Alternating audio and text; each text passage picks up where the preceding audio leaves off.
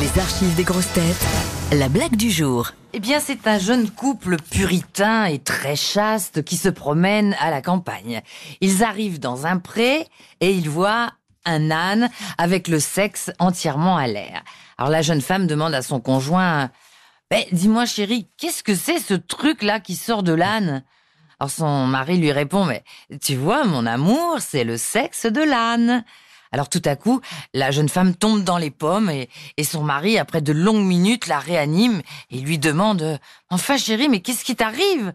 Et elle lui répond Oh chérie, si un âne en a un comme ça, je n'ose même pas imaginer le tien, toi qui es ingénieur.